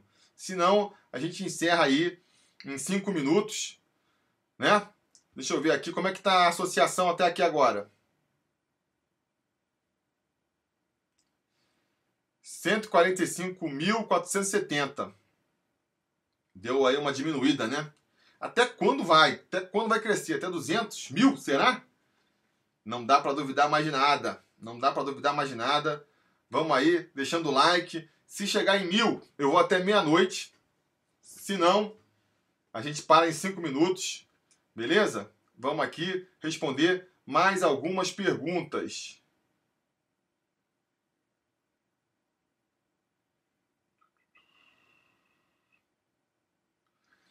Elon Wokes aqui perguntando, apoiador também do canal, obrigado sempre. Felipe, qual a expectativa para domingo no Maracanã? Lota?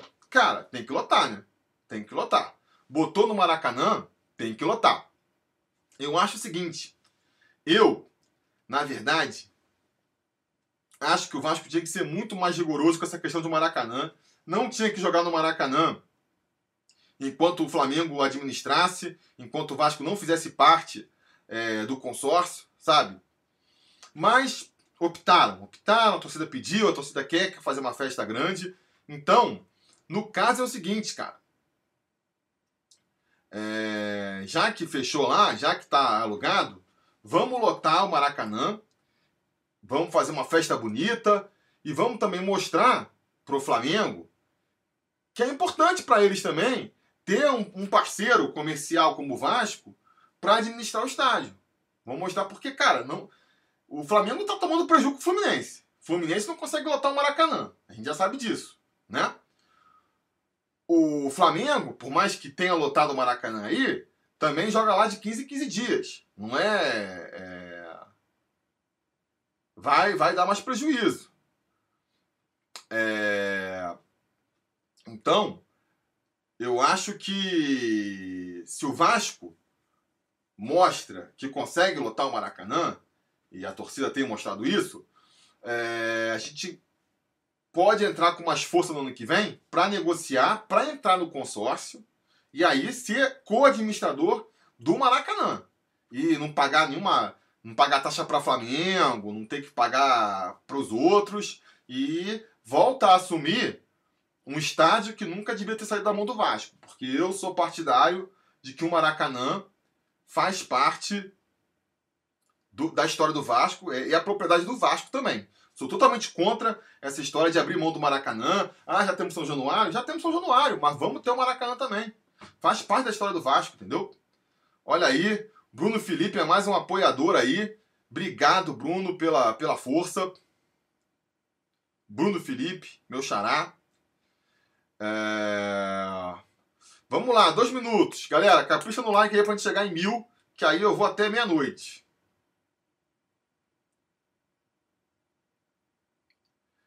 Salva Vidas Fonseca, se chegar a 200 mil, vamos batizar essa data como o dia do torcedor vascaíno. Vamos, todo dia dia do torcedor vascaíno, né?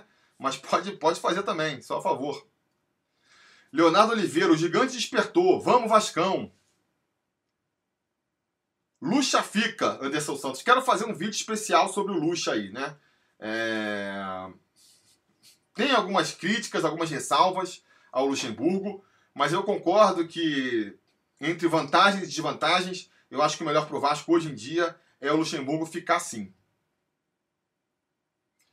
Na área Vasco, primeiro campeão do Maraca. Pois é, primeiro campeão do Maracanã. A gente é, ganhou vários títulos na né? Campeonato Brasileiro de 97, Campeonato Brasileiro de 2000, só para ficar nos mais recentes. Pô, tem toda uma história. E o Maracanã é um estádio, quer queira, quer não, um estádio icônico. Você fala em futebol brasileiro, fala assim Maracanã. E é importante associar o Maracanã ao Vasco. A gente está falando aqui, no começo da live, da internacionalização do Vasco, da, da, da expansão que o Vasco poderia ter, de mostrar para o mundo a história mais bonita do futebol. O Maracanã faz parte dessa história. Eu acho que seria um baita de um tiro no pé entregar o Maracanã de bandeja e daqui a um tempo, porque não se enganem, daqui a um tempo, se ficar com o Flamengo, o Maracanã vai ser o estádio do Flamengo, entendeu? Vai se associar o Maracanã só ao Flamengo. O Vasco vai perder. Porque a gente sabe que as histórias mais antigas vão, vão ficando esquecidas. Então, é, é importante brigar aí pelo comando do do Maracanã. Mancha Negra Vasco, o canal Insta Verde falou que o Flamengo não tem rival no Rio. Cara, eu acompanho o Insta Verde, acho que é um cara tem umas ideias bem bacanas aí sobre futebol. Nesse caso aí, ele deve ter falado numa questão momentânea, né? Porque o Vasco hoje, a realidade do Vasco hoje, ele não está competitivo com o Flamengo. A gente tem que admitir isso. Agora, em termos históricos, obviamente não faz sentido. E também, é, num futuro próximo, eu, eu espero que, que deixe de fazer sentido também. Eu acredito que a gente pode é, ainda mais agora com essa demonstração aí da torcida, muito em breve voltar a, a rivalizar com o Flamengo em questões de disputa de título. Acho que só posso considerar que é nesse sentido, porque em termos de rivais históricos e a gente está vendo aí, pô, olha como que o Flamengo, tor o torcedor flamenguista está se coçando com a associação em massa do Vasco. Os caras estão passando um recibo bonito de que sentiram, sentiram e sentiram forte. Como é que você vai falar que os caras não, não são rivais da gente. Então, assim, eu, eu só posso considerar que, que o argumento é nesse sentido, né? Eu só posso considerar isso. Chegamos em mil likes, hein? Então vou ter que ir até meia-noite. Vamos até meia-noite comentando aqui. Daniel Barreto, Mulambo gosta de assistir o Vasco. Pois é, o Vasco tá na merda. É, é, talvez a maior diferença que já tem existido entre Flamengo e Vasco é a atual.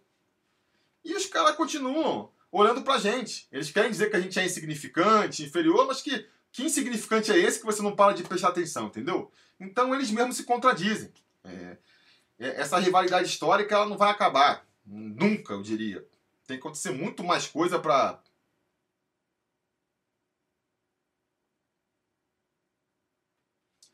Felipe Borges, fim de ano mais que inesperado, hein, Xará? de 2015 para cá, só Deus sabe como a gente estava a essa altura do ano. O Vasco renasceu, enfim.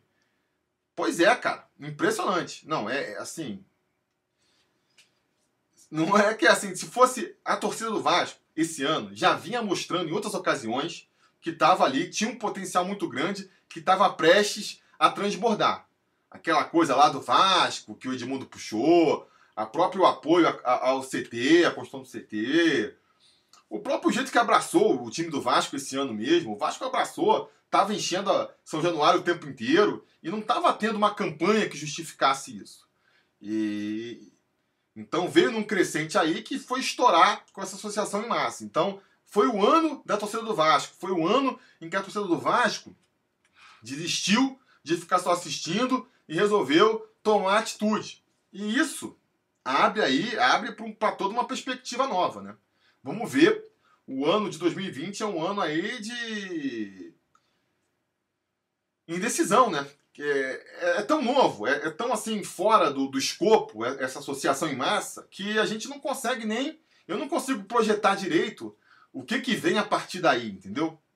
Porque como é que vai ser daqui a seis meses quando todos esses planos é, acabarem, não dá para saber qual vai ser a postura do, do Campelo a partir de, desse cheque em branco que a torcida está passando. Acho que, que joga uma pressão grande em cima dele também, né? Porque ele está agora colhendo os louros, indo em tudo quanto que é programa de. É, apareceu, né? Vai aí, tá indo para tudo quanto que é. Quem, para onde convidar ele aparece, tá colhendo os louros aí, legal, beleza. Mas ele tem uma pressão agora, ele tem que corresponder. Ele não pode chegar e não dar resultado depois no futuro, né? Uh, indo aqui no, no, pior possível, daqui a seis meses cai tudo de novo, como é que pode ser encarado isso? Como um fracasso da administração dele. Então ele tem que arregaçar as manguinhas aí, trabalhar bastante e vamos torcer para isso aí reverter num time do Vasco aí é, mais competitivo, né? Eu não acredito. Eu não acredito na num time que vai brigar na ponta aí do Campeonato Brasileiro, mas eu acho que a gente tem a obrigação de fazer um time bem mais competitivo do que foi esse ano, né? Um time que, repito, no mínimo, fique na parte de cima da tabela, chegue pelo menos ali numa quartas de final da Copa do Brasil, chegue numa semifinal de é, Mercosul, Mercosul não, é Sul-Americana, pelo menos isso.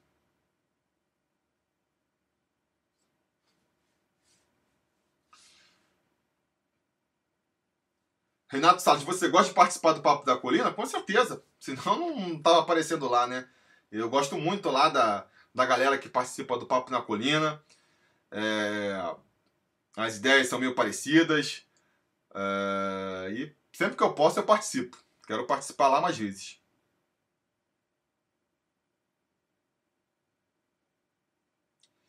Mael Vieira, campeão só aparece em momentos bons. Pois é. Nem acho errado, não, né? Tá aí, tá no momento bom, aparece, beleza. Mas tem que aparecer nos momentos ruins também, né?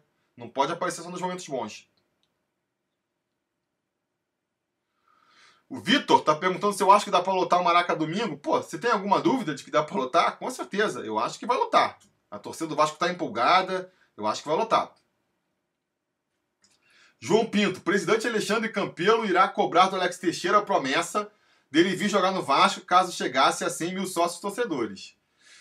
É, pode falar, vou jogar, só não vou jogar esse ano, né? Porque é difícil de romper o contrato para vir no Vasco. Por mais amor que ele possa ter pelo Vasco, não acredito que ele vá fazer isso. Anderson Santos, clube empresa, não, não acho que seria a solução para o Vasco. Acho que, por exemplo, para um time como o Botafogo é fundamental. Eles precisam. Não tem uma torcida que. que... Por que, que acontece no clube empresa? Qual é a principal aí diferente. A galera acha que o clube empresa é necessariamente um shake árabe derramando dinheiro no, no clube. Isso não é verdade.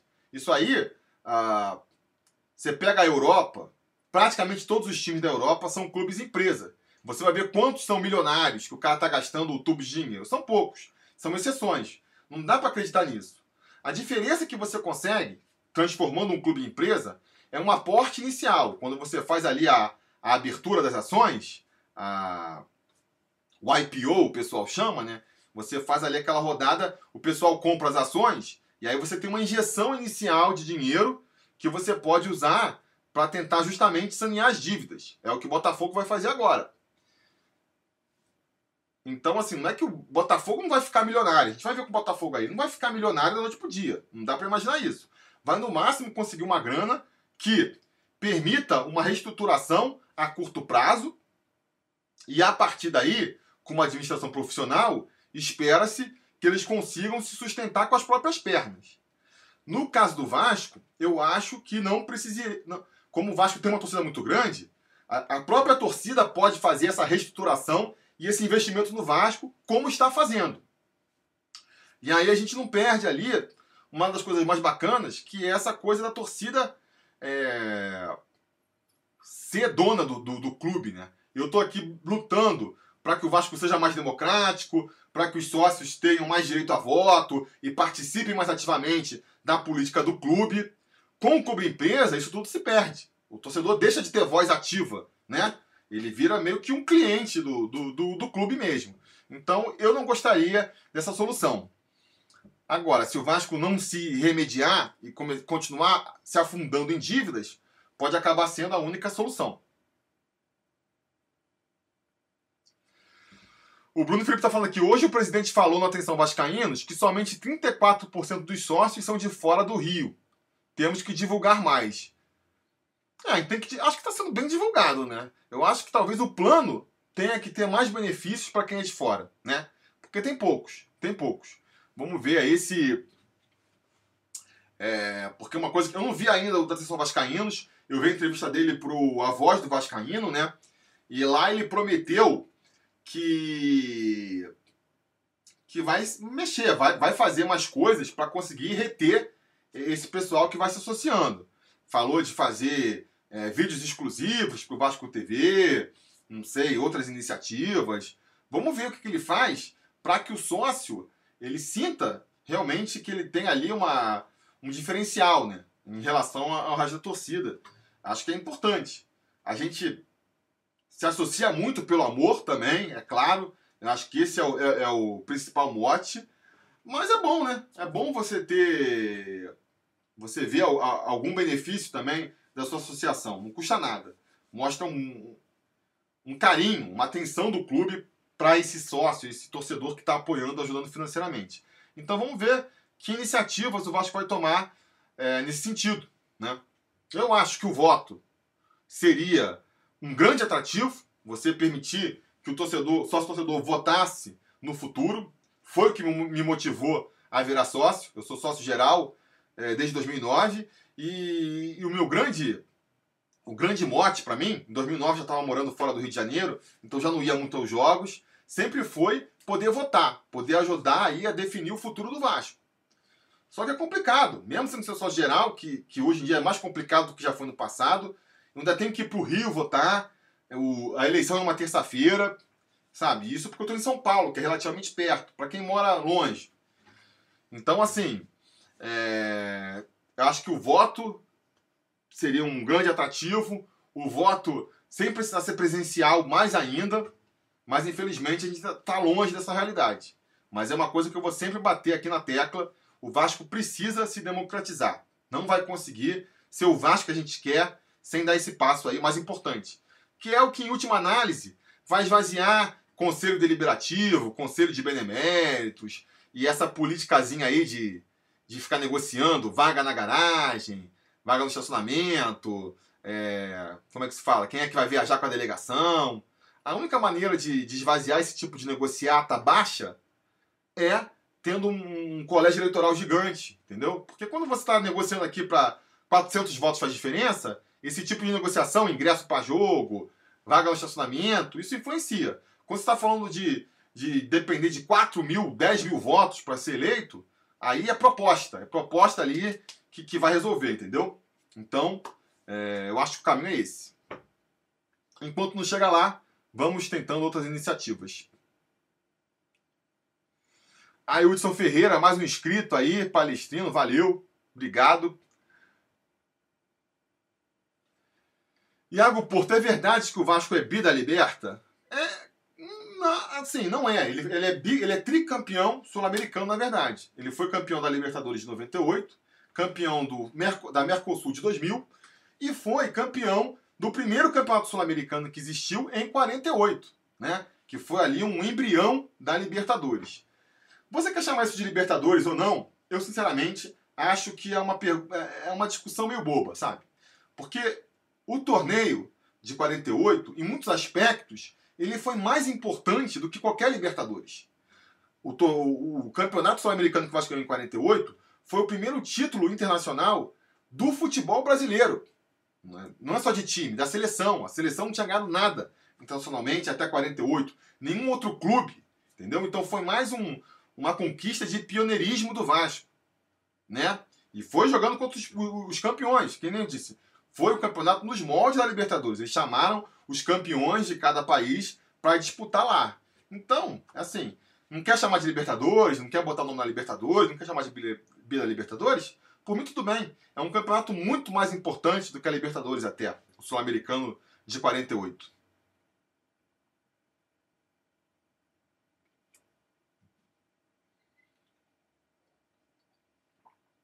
Renato Salles, a minha esposa é vascaína e as filhas? Renato, a minha esposa, quando eu a conheci, ela era corintiana, né? Porque ela é aqui de São Paulo. Mas hoje ela já está mais vascaína do que, do que corintiana até. E é, as minhas filhas vão ser vascaínas com certeza. Estão com 3 anos, mas já gritam Vascão e não vai ter opção. Não vai ter outra opção. Vão ser Vasco. Maurício Liberato aí, valeu, Felipe. A live hoje foi nota mil. Obrigado, Maurício. Obrigado por se tornar um apoiador também. O João Pinto aqui falando que somos agora 145.495 é, sócios.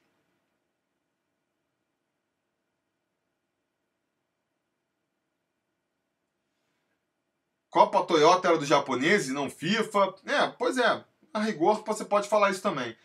Eu acho meio besteira essa coisa de ficar discutindo o que a FIFA reconhece, o que não reconhece. Os títulos têm as suas importâncias, é, falam por si só, eu acho. A questão é assim, o que o Rodrigo Zayas está falando que a Liberta de, de 1960 foi idêntica à de, de 1948. Não, pois é, foi um campeonato nos mesmos moldes, né? Agora, não se chamava Libertadores. Esse é o diferencial. Não se chamava Libertadores. É... Alex Teixeira, galera, só para 2021, se for.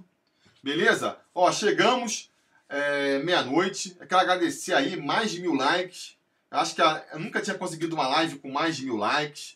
Agradecer a galera que curtiu, que compartilhou, que apoiou. Obrigado aí, Gustavo, Gustavo Zuna. Salve pro Gustavo Zuna. É... O Japa aqui falando que ele falou que vai começar no próximo ano a reforma de São Januário, no meio do ano talvez, tomara, fica a torcida.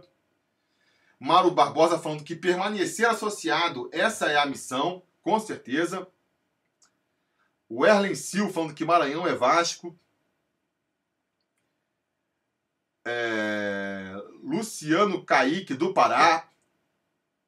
Então é isso, galera. Muito obrigado. É sempre uma dificuldade terminar a live, porque, pô, é muito legal esse bate-papo com vocês aqui. Vamos tentar voltar aí é, na semana que vem ou na outra. Esse final de ano tem sido puxado para mim, então tá difícil de manter a, a programação, né? Mas vamos fazer um esforço nessa reta final aí. E em janeiro, a partir de janeiro, se, se Deus quiser, a gente já consegue fazer a coisa mais organizada. Beleza? Vamos continuar se associando aí. Associa Vasco. Vamos é, estourar a boca do balão. Já está aparecendo lá fora o nome do Vasco. Saiu uma notícia no, na Olé aí falando de, dessa maluquice, dá para dizer assim, né? Que foi essa explosão de sócios do Vasco. E quanto mais crescer, mais crescer, mais atenção vai chamar e mais assim vai ficar é, mundialmente conhecida a, a, paixão da torcida do Vasco, né? E isso vai ser muito importante aí é, no futuro. Eu, só para ter uma ideia, eu estava fazendo levantamento aqui. Na segunda-feira passada, eu fiz um vídeo, um notícia do dia, comentando justamente aí o início da Black Friday, né? Já tinha começado no domingo uma, um movimento, um aumento das associações, e eu falava que uma boa meta era, seria terminar o ano com 40 mil sócios torcedores. Essa era a minha projeção na segunda-feira passada. Na terça-feira, a gente fez aquela live lá comemorando e tal, que eu chamei vários youtubers, apareceu o Carlinho, apareceu o Net Vasco, deu aí uma projeção até meio inesperada, na minha opinião. A gente terminou aquela live é, comemorando os 45 mil sócios. Nossa, vamos conseguir 50 mil. Será que a gente consegue 80 mil até o final? Agora, uma semana depois, foi na terça aquela live. Terça-feira passada, a nossa realidade era 45 mil sócios. Hoje é 140, 145 mil sócios. A gente aumentou 100 mil sócios em uma semana. Se pegar desde o começo, é mais ainda. Então, assim, cara, o que, que a gente pode esperar da, do Vasco daqui para frente? O céu é o limite. O céu é o limite. Eu sou um cara que sou, assim, é, conservador nas minhas projeções, tento não fazer projeções muito é, mirabolantes, mas o Vasco ah, me obriga. Não tinha aquela piada do o Vasco me obriga a beber? Agora o Vasco me obriga a ser mirabolante. O céu é o limite. Não dá para duvidar de mais nada dessa torcida, entendeu? Então vamos continuar essa campanha assim. É... É, o Renato Salles está qual a minha meta de sócios. Cara, eu não sei. O que que o Vasco aí já do, dobrou a meta, triplicou a meta. Vamos, o céu é o limite. Vamos até, até onde der. Vamos estourar a boca do balão. Deixar nos consolidamos como é, o maior plano de torcedor do Brasil, das Américas e vamos, vamos pro mundo. Vamos, vamos escrever mais uma, uma história bonita aí nessa história de tantos capítulos bonitos que é a história do Vasco. Beleza? Então é isso. Vamos encerrando aí com essa com essa mensagem. Agradecer a todo mundo aí que, que participou da live hoje. Foi mais um sucesso. É, muito legal. E a gente volta aí, né? Amanhã, se tudo der certo, preleção sobre Vasco, falando sobre o jogo contra o Bahia. Vou preparar mais vídeos aí falando sobre o, o atual elenco do Vasco, projeções para o ano que vem. Então sigam aí. Não se esqueça de curtir o vídeo, assinar o canal, ligar o sininho de notificações para ser avisado quando tiver vídeo novo, né? É... Tem muita coisa vindo por aí e a gente vai se falando. A realização desse vídeo só foi possível graças ao apoio inestimável dos conselheiros do Sobre Vasco. Ajude você também ao Sobre Vasco continuar no ar se tornando um apoiador em apoia.se barra ou sendo um membro do canal aqui no YouTube.